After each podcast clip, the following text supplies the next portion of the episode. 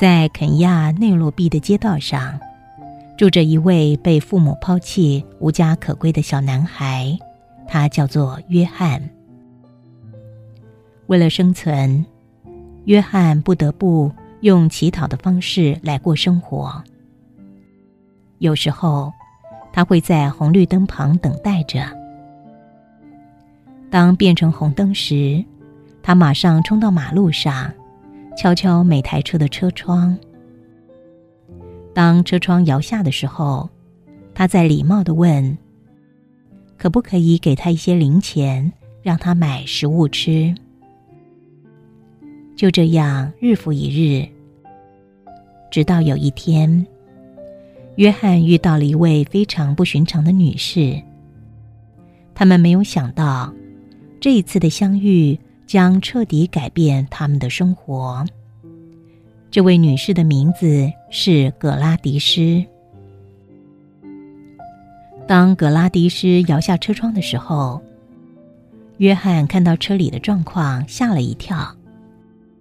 他看到车里面有许多大型的机器，而这些大型机器都连接到葛拉迪斯的身上。好奇的约翰，他问格拉迪斯：“那些机器是做什么用的？为什么会接在他的身上呢？”不知道为什么，格拉迪斯觉得约翰很投他的缘，所以他就把车停在旁边，同时跟约翰解释着说：“他有气胸的毛病，所以他需要随时随地的都携带氧气罐，还有发电机。”他带着这些机器已经超过七年了。约翰从小到大从来没有见过这样的事情，他被震惊了。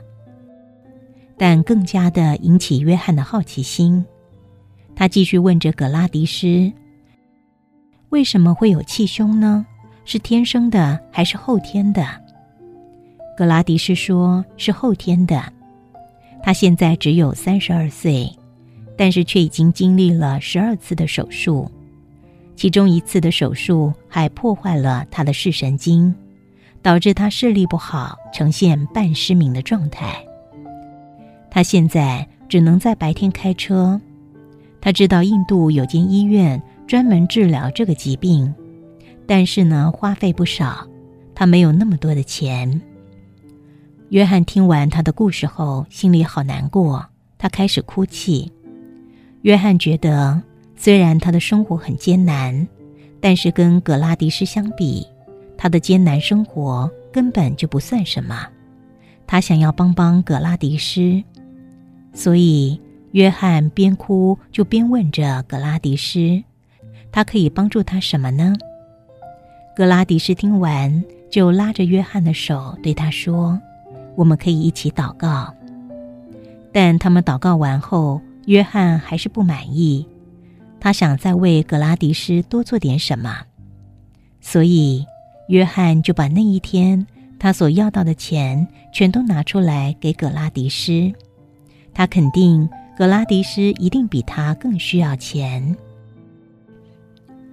一个住在街头、没有家、以乞讨过活的男孩，并没有因此变得愤世嫉俗。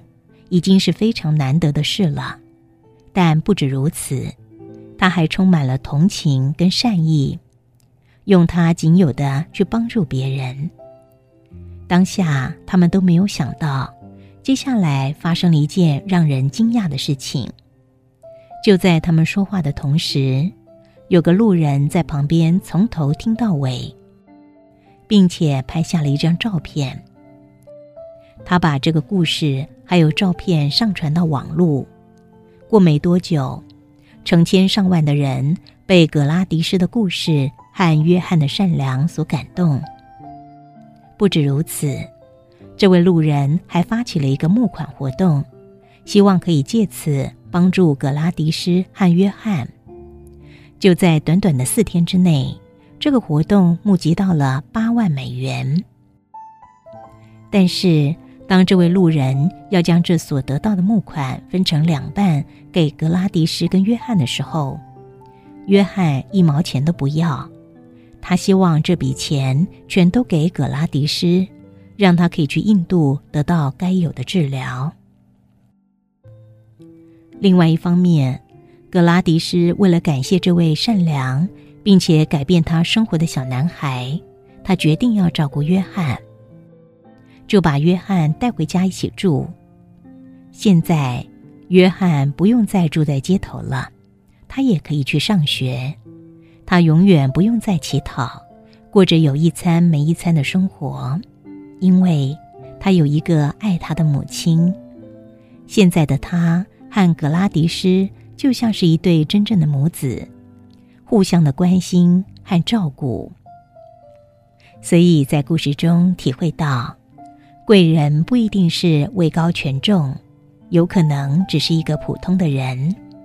而格拉迪斯跟约翰能够吸引贵人的帮助，不是因为他们遭遇有多悲苦，而是他们那良善的心，还有跟命运对抗的精神。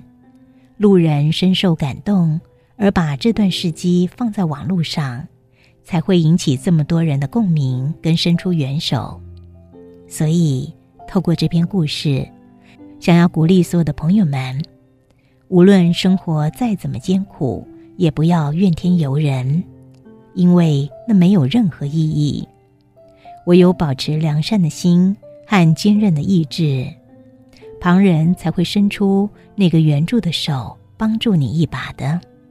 祝福所有的朋友。